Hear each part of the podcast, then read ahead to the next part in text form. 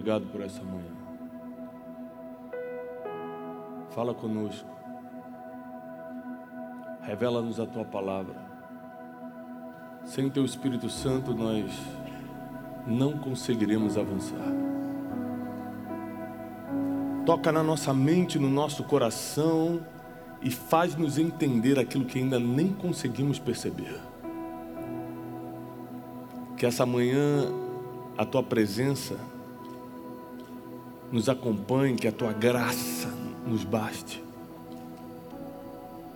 Nos humilhamos debaixo da tua poderosa mão, Senhor, porque sabemos que no devido tempo tu irás nos exaltar. Quem nos exalta não é o homem, quem nos exalta não é uma promoção, quem nos exalta não é uma pessoa, quem nos exalta é a tua presença, a tua mão. Confiamos somente em ti e depositamos toda a nossa esperança em ti.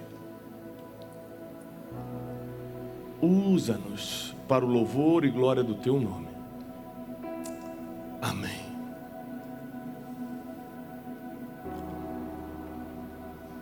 Nessa manhã eu quero abordar com vocês algo que eu acredito que é um mal nessa geração. O mercado pet, por exemplo, nunca cresceu tanto na história.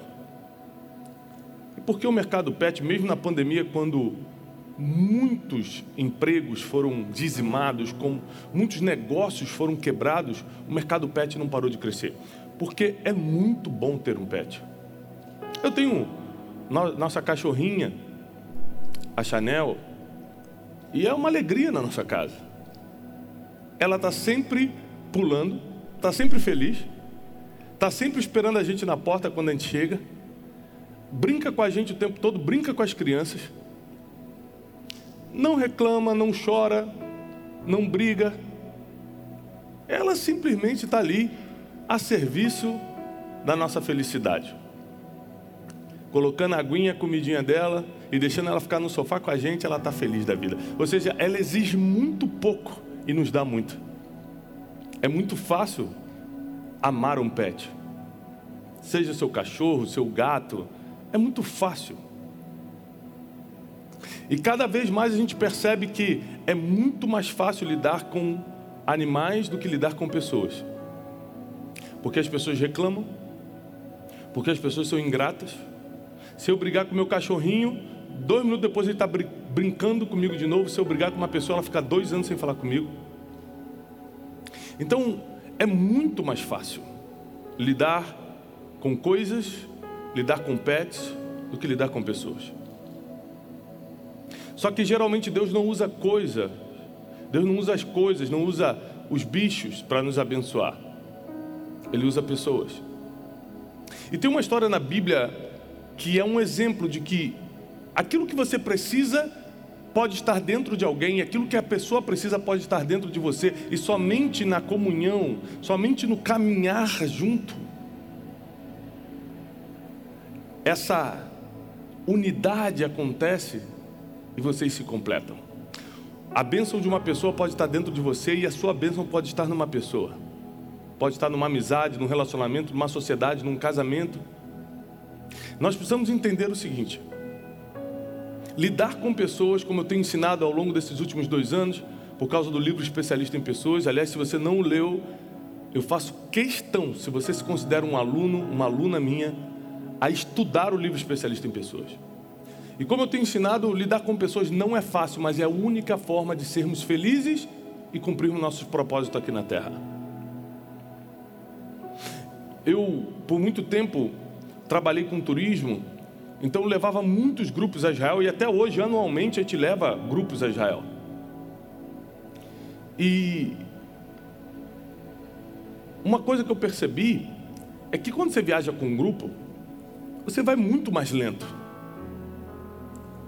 Um grupo de 50 pessoas, que geralmente é um ônibus passeando lá em Israel, a gente, para fazer dois passeios, leva o dia todo, porque todo mundo quer ir no banheiro o tempo todo tem que parar para isso, parar para aquilo. Quando almoça, duas horas de almoço, porque é muita gente na fila. E, mas quando eu vou a Israel sozinho com a Janine, a gente faz seis, sete passeios em um dia.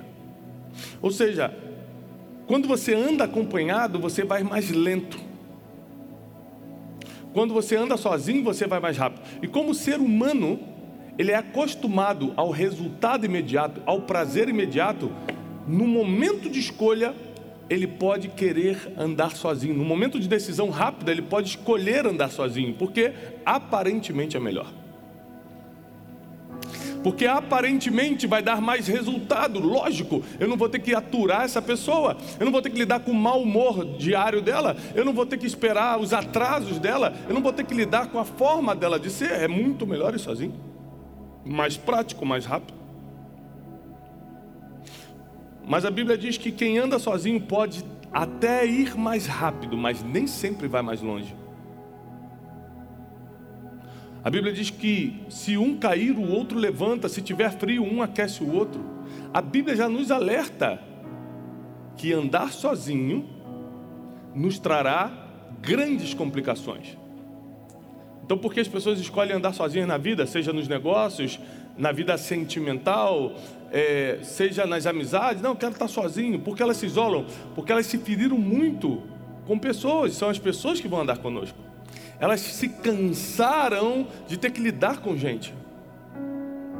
Elas se cansaram de serem roubadas emocionalmente, de serem passadas para trás, tiveram experiências terríveis e eu não as julgo. Porque quantas vezes eu passei situações difíceis com pessoas e também quis andar sozinho. Mas um dia Deus me mostrou o que eu vou lhe ensinar nesta manhã. E eu decidi suportar as pessoas à minha volta. Eu decidi lidar com as limitações das pessoas à minha volta. Eu decidi que, como assim como eu não sou perfeito, as pessoas também não são, então eu terei que lidar com elas. E uma história muito famosa na Bíblia, no livro de Ruth, vai nos contar uma história fantástica. Ruth era uma moabita, ou seja, um povo estrangeiro fora de Israel. Noemi era de Israel, de Belém de Judá, mas teve uma grande fome na terra. Repare que geralmente as histórias bíblicas começam com uma crise. Uma grande fome na terra, uma perseguição, um tempo de escravidão, porque crises promovem novas fases. A crise, biblicamente, nunca vem para te destruir, vem para promover, para te expulsar para uma nova fase. E veio uma grande fome sobre a terra. Então, Noemi e o seu marido Elimelech saem de Israel, são expulsos pela fome e vão morar em Moab. Lá os seus dois filhos, os filhos de Elimelech e Noemi, casam com duas moabitas, Orfa e Ruth. Eles casam com mulheres estrangeiras. Passa o tempo, Elimelec morre e Noemi fica viúva. Passa mais um tempo, seus dois filhos morrem e Orfa e Ruth ficam viúvas. Agora estão as três sozinhas. Três mulheres há milênios atrás, no Oriente Médio, sem provisão, sem futuro, sem maridos, sem filhos não há esperança para elas. Elas se unem e começam a chorar juntas. E Noemi fala: Eu não posso prender vocês, eu não posso mais dar filhos para que vocês casem de novo com meus filhos. E mesmo que eu pudesse ter filhos, vocês esperariam até eles crescerem. Eu não posso segurar vocês. Volte cada uma de vocês para a casa dos seus pais. E eu vou seguir minha vida. E elas duas choraram, as duas choraram, ou seja, as duas estavam emocionalmente ligadas a Noemi, as duas queriam ficar com Noemi, as duas choraram junto, falando: não. E Noemi insiste um pouco mais e diz: voltem para suas casas, eu não tenho como sustentar vocês. Versículo 11 do capítulo 1: Voltem, minhas filhas. Olha o amor que ela tinha pelas meninas. Por que vocês iriam comigo? Tenho ainda eu no meu ventre mais filhos que vos tornem maridos? Voltai-vos e de embora, eu já sou muito velha.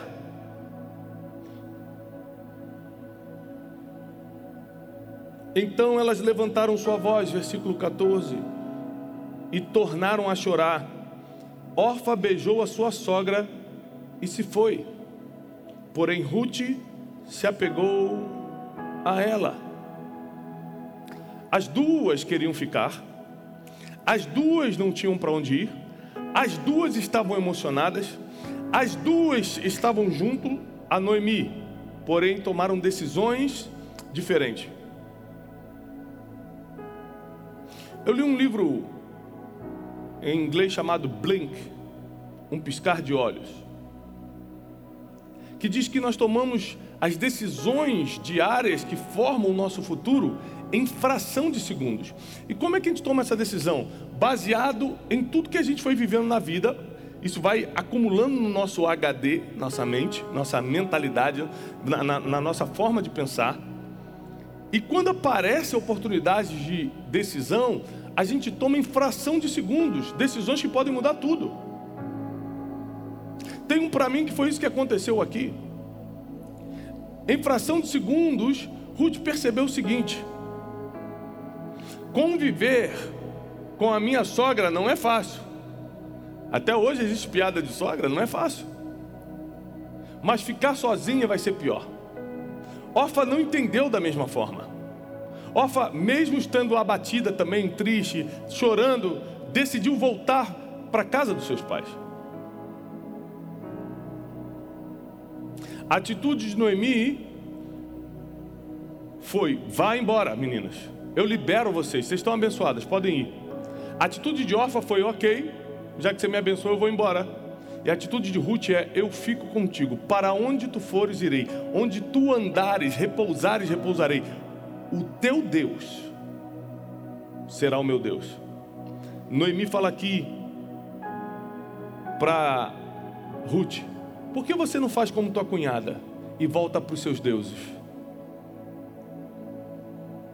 O segredo aqui não foi só Ruth ter decidido andar com Noemi, e sim seguir o Deus de Israel.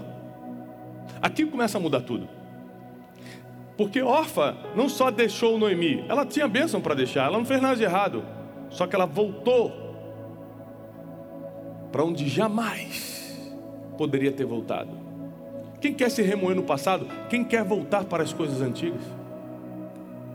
Quem quer se apegar àquilo que não dá mais certo? Foi o que Orfa fez. Então Noemi dispensa a Orfa que foi embora, pega a Ruth e fala: Ok, não vou mais insistir contigo, já que você quer ir comigo, vamos. Eu vou voltar para Belém, eu vou voltar para a terra de Israel. Elas voltam. O que Ruth não sabia é que Noemi tinha algo que Ruth não tinha. Quem está contigo sempre vai ter algo que você não tem. Quem está do seu lado sempre terá coisas que você não possui ainda. Sozinho você nunca descobriria isso. Noemi tinha algo chamado expertise, experiência. Ruth não. Quando eles chegam na terra de Israel, Noemi começa a dar instruções que Ruth jamais teria acesso. Por exemplo, ela fala: vai trabalhar num campo, minha filha. E fica atrás dos homens que catam, pegando espigas para a gente. E a Bíblia diz que por casualidade, ou seja, por coincidência, o campo que Ruth escolheu foi o campo de Boaz, o homem mais próspero da época, temente a Deus e por coincidência da família de Noemi. E esse homem, além de ser próspero, além de ser temente a Deus, ainda era solteiro. Quando Ruth volta do campo, contando: Olha, Conheci um homem que é o dono das terras, Boaz. Ela falou: Esse é meu parente. Noemi diz. E ele deixou catar as espigas. Então Noemi vem com uma grande estratégia. Eu vou repetir. Existem coisas nas pessoas que estão do seu lado. Eu sei que não é fácil lidar com pessoas, mas existem coisas que estão nela que você jamais teria se não estivesse andando como ela. Capítulo 3, versículo 1 de Ruth diz assim: E disse-lhe Noemi, sua sogra: Minha filha, não hei eu de buscar descanso para que você fique bem? Ora, não é Boaz com cujas moças estivestes da nossa parentela? Eis que nesta noite padejará a cevada na era, ou seja, ele vai estar lá no terraço, malhando trigo, cuidando da cevada. Lava-te, toma o seu melhor banho, coloque perfumes, ponha o seu melhor vestido, desce a eira, porém não te deixes conhecer ao homem, até que ele tenha comido e bebido o seu vinho. E há de ser que quando ele se deitar, notarás o lugar em que ele se deita, então entrarás, descubre-lhe-ás o pés, te deitarás e ele te fará saber o que deves fazer. Vou te explicar isso aqui. Noemi sabia coisas que Ruth não sabia. Em Israel, nessa época, existia um costume do resgatador. Essa palavra vai aparecer várias vezes no livro de Ruth. Era alguém da família que, por direito, poderia assumir uma família em que o marido morreu, por exemplo. Assumir os campos, assumir a esposa, ele resgatar as dívidas, resgatar aquela pessoa. Noemi, sabendo disso, porque Ruth não sabia, dá instruções, coloca teu melhor vestido, espera ele comer e beber, deita nos pés dele, descobre os pés, porque esse era o sinal em Israel de que ela estava pedindo resgate. E Ruth diz para Noemi: Farei tudo conforme você me disser. E ela coloca o melhor vestido, coloca o melhor perfume, se prepara e quando Boaz, depois de trabalhar, comer e beber o vinho, deita para descansar, ela vai aos pés dele, tira as sandálias e fica ali. Boaz, quando acorda por volta de meia-noite, diz a palavra. Fala: O que você está fazendo aqui? Quem é você? Ela fala: Sou Ruth, a tua serva. Da família de Noemi. E Boaz começa a falar o que tinha escutado sobre ela. Já escutei falar de você. Eu soube que você não abandonou sua sogra. Ela é minha parente você não deixou para trás. Eu soube que você é mulher virtuosa. Eu soube que você trabalha mais do que as outras. E Boaz começou a elogiar Ruth. E a instrução de Noemi diz o seguinte: fica ali porque ele vai te dizer todas as coisas que você precisa fazer. Sabe o que, que Boaz diz para ela? Eu vou te resgatar. Eu entendi a mensagem, eu entendi esse simbolismo, eu vou te resgatar. Resumindo a história, porque começa um processo de negociação. Noemi tinha direito a terras em Belém. E Boaz faz um negócio para resgatar tudo. Se casar com Ruth e devolver as terras para Noemi. E aquelas mulheres que dias atrás eram apenas viúvas, pobres, coitadas, agora são mulheres bem-sucedidas e acolhidas. Mas não para por aí. Capítulo 4 versículo 13 diz assim: Assim tomou Boaz a Ruth, e ela se tornou sua esposa, e ele a possuiu, e o Senhor lhe fez conceber e deu à luz a um filho. Então as mulheres disseram a Noemi, a sogra, olha o que as mulheres de Israel disseram a Noemi: Bendito seja o Senhor, que não deixou hoje de te dar um remidor e seja o teu nome afamado, ou seja, fique famoso em Israel. Ele te será por restaurador da tua alma, nutrirá a tua velhice, pois tua nora que te ama o deu à luz, e ela te é melhor do que sete filhos. E Noemi tomou o filho e a pôs no seu colo, e foi sua ama, foi a sua babá. E as vizinhas lhe deram o um nome, dizendo: A Noemi nasceu um filho. De quem era o filho? Da Ruth. Mas as vizinhas falaram: A Noemi Deus deu um filho. E lhe deram o nome de Obed. E Obed foi o pai de Jessé, que foi o pai do rei Davi. Da mesma forma que o que tinha em Noemi deu a estratégia para Ruth se tornar quem foi, o que tinha em Ruth devolveu toda a alegria e toda a honra para Noemi. Nós precisamos um dos outros. A pessoa que está do teu lado pode até ser inconveniente às vezes, mas você precisa do que está dentro dela. O que está dentro de mim pode alimentar pessoas, o que está dentro de você pode alimentar outras. O teu dom reaviva outras pessoas, o meu dom reaviva outros. Nós precisamos entender que Deus não vai usar o nosso pet, por mais que seja lindo conviver com eles. Deus não vai usar uma cadeira, Deus não vai usar um carro, Deus vai usar as pessoas. Em toda existência dessa terra, em todos os milênios, Deus usou pessoas. por mais que essa pessoa aparentemente saiba menos do que eu, por mais que ela tenha vindo de um lugar ainda mais pobre do que eu, eu já vim do subúrbio do Rio, mas às vezes ela veio mais pobre ainda. A, a, da onde ela veio não importa, é o que Deus colocou nela hoje que pode mudar a minha história. É por isso que não podemos fazer acepção de pessoas, não podemos julgar as pessoas, porque não importa de onde ela veio, não importa qual foi o passado dela, não importa os erros que ela cometeu, é o que está na vida dela hoje que pode compartilhar com o meu destino e criar algo que eu jamais receberia. Jamais receberia. Nessa manhã você precisa entender, e você que está me assistindo de casa, você precisa entender que existe um projeto de Deus na tua vida. Mas o que está na vida de outras pessoas é o que vai despertar isso, é o que vai dar a estratégia que você precisa. Muita coisa está acontecendo na minha vida foi porque pessoas que estavam do meu lado me deram uma instrução, assim como Noemi deu instrução para Ruth. Vai lá, coloca o melhor vestido, coloca, toma o melhor banho, coloca o perfume. Descobre os pés dele para ele entender que você está pedindo resgate.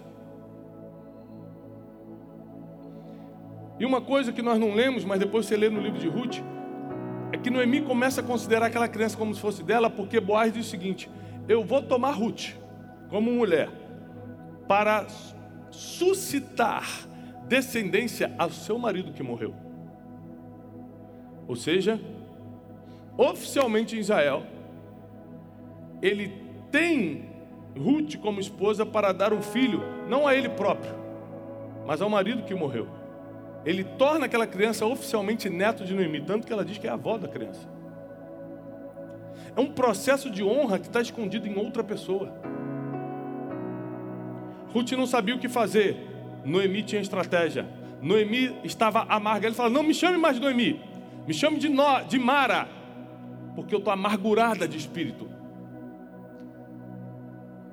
E a alegria que faria Mara voltar a ser Noemi estava em Ruth, crescendo no ventre dela.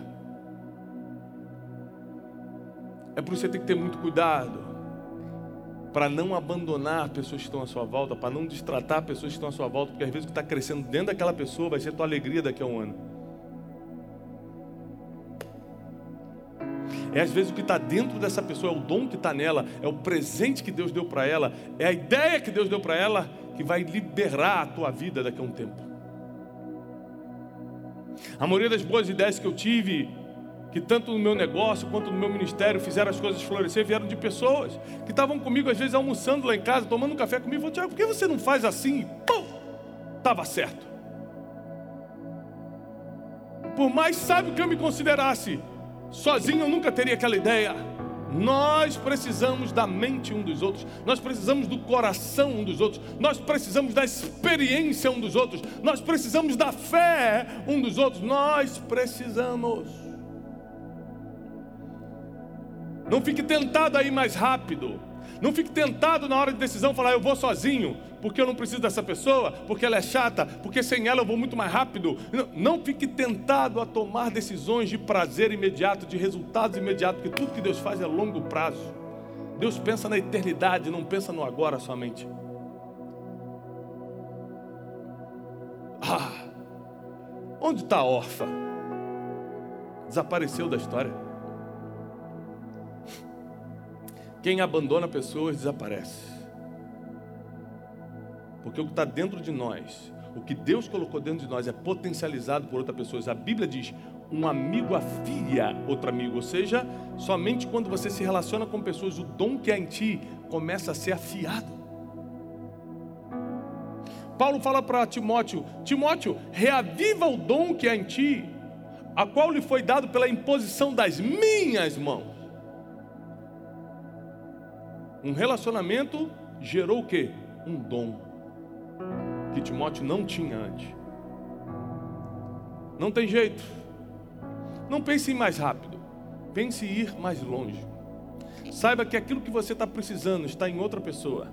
E ela geralmente não é fácil de se conviver mesmo. Pessoas não são fáceis.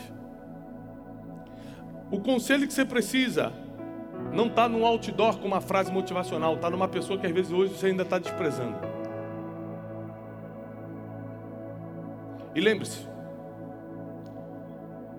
Um dos principais motivos de Boaz, um homem rico e temente a Deus, ter resgatado Ruth daquela situação, não foi só ter achado ela bonita, não foi somente ela ter pedido o resgate através daquela, daquele simbolismo de deitar aos pés dele e tirar o calçado, mas foi porque ele escutou falar que ela era mulher virtuosa, está escrito assim na palavra. Escutei falar que você é mulher virtuosa. E por que ela era mulher virtuosa? Porque ela lavava a louça? Porque ela era mulher virtuosa? Porque ela passou na faculdade? Não, porque ela não abandonou. Ela não deixou para trás. Quem um dia deu a oportunidade para ela ter uma família. Um dia você me deu uma família, agora eu serei a sua. Então o nome dela cresceu em Israel como uma mulher virtuosa, uma mulher que sabe ser grata.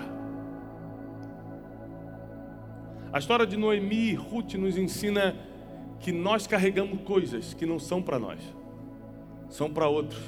Em nenhum momento a Bíblia diz que Ruth tinha um sonho de ter filhos. Em nenhum momento diz que Ruth esperava ter filhos. Mas existem coisas que você carrega que não é para você, vai fazer sentido para os outros. Eu não lembro de ter sonhado na minha vida, ah, um dia eu vou ser um pregador. Eu gostava, eu sempre admirei os pregadores, mas eu faço isso não é para realizar um, algo pessoal, não é um sonho pessoal, eu faço isso por causa dos outros. Tem coisas que estão tá em você que não é por causa de você, é por causa dos outros. E se você não conviver com outros, como você vai passar o que Deus depositou em você para os outros? Tiago, com quem eu tenho que andar? Com quem eu tenho que ter esse tipo de aliança? Com quem abriu uma porta para você? Ruth não escolheu qualquer uma, escolheu Noemi, porque Noemi já tinha aberto uma porta para ela. Mas o principal, por que não, ela não voltou para casa dos seus pais? Porque Noemi servia ao Deus de Israel. Se essa pessoa serve a Deus e tem aberto portas para você, segue. Porque o que está em você vai ajudá-la e o que está nela vai te ajudar. Vocês vão compartilhar aquilo que Deus depositou na vida de cada um e vão crescer. A tua alegria, a tua felicidade não está dentro de você, está em outra pessoa. Não é que você depende de pessoas para buscar felicidade. É que a felicidade ela é partilhada, ela é compartilhada em vários momentos. Eu preciso dos meus filhos, eles me fazem felizes. Eu preciso da minha esposa, ela me faz feliz. Eu preciso dos meus amigos, eles, meus amigos me fazem felizes. Eu preciso do meu ministério, porque quando eu estou ministrando pessoas eu me sinto completo. Então, a, a felicidade não está num lugar, está compartilhada em pessoas. Chegou a hora de você tomar uma decisão. De deixar de escolher o caminho mais fácil. O mais fácil, eu confesso, é conviver com a minha cachorrinha. Sabe por quê?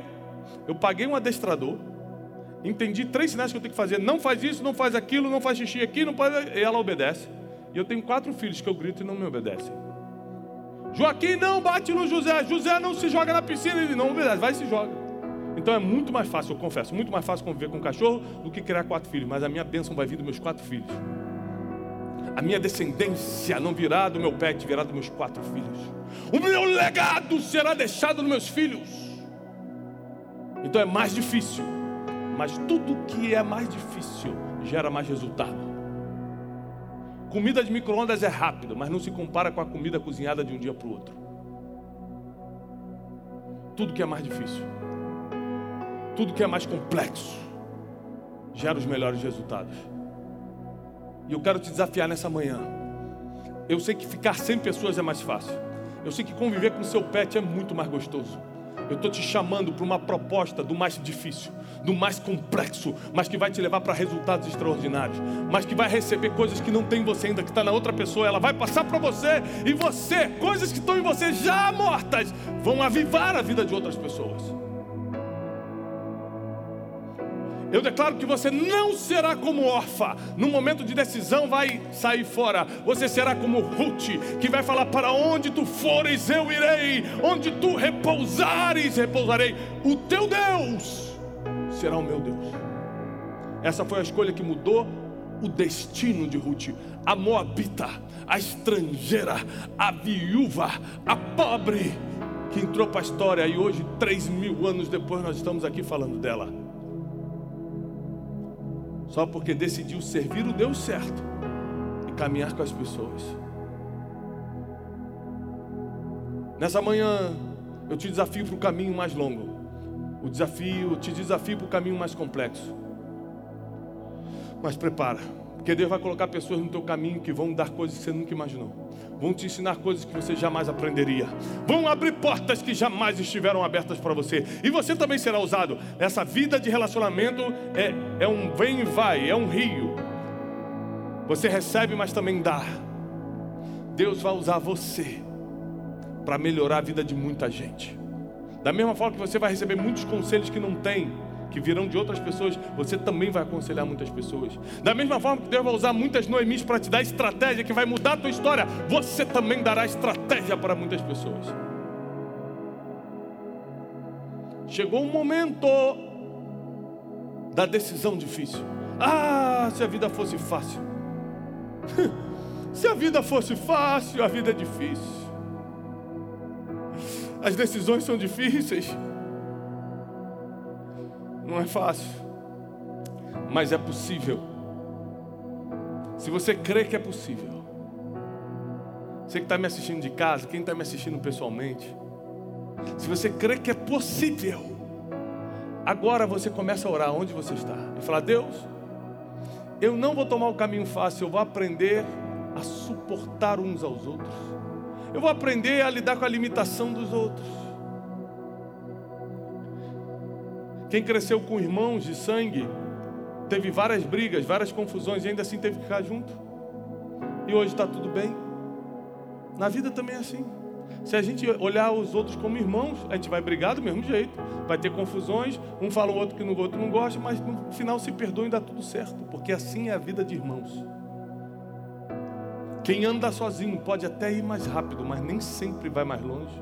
Senhor, nós abençoamos o teu povo e declaramos um novo tempo. Nós declaramos uma nova estação, uma nova fase, onde eles vão se apegar não o que é mais fácil, não a prazeres imediatos, não a resultados que só vêm agora, mas ao que é duradouro, o que dura para sempre. Só adoraremos o Deus de Israel, só confiaremos na Sua palavra e andaremos com as pessoas que Tu colocaste no nosso caminho para abrir portas que não estavam abertas para nós. Dedicamos esse tempo a Ti. Abençoamos todos que estão aqui, todos que estão em casa nos assistindo, dos seus celulares, das suas TVs. Declaramos a bênção, a paz e a prosperidade do alto sobre a vida de cada um. Amém. Se essa mensagem fez sentido para você, compartilha. Tanta gente precisa escutar essa palavra. Eu estou todos os domingos de manhã, às 10 horas da manhã, na casa de destino, te dando uma orientação profética, bíblica, verdadeira, eficaz. Então você pode ser um missionário, uma missionária compartilhando essa mensagem. Pega o link da onde você está assistindo agora e manda para o máximo de pessoas. Muita gente também nos escreve perguntando, Tiago, como eu faço para contribuir com esse ministério? A casa de destino está mudando minha vida. O que você tem nos ensinado está mudando minha vida. Então nós vamos deixar aqui quais são as formas que você pode contribuir para que a gente continue avançando com a distribuição dos nossos livros, com os projetos sociais, com a pregação da palavra, com nossos eventos, com a conferência Destino. E nós declaramos a paz e a prosperidade que somente os céus possuem e carregam sobre a tua vida, sobre os teus negócios e sobre a tua família, em nome de Jesus. Até domingo que vem, às 10 horas da manhã. Paz e prosperidade.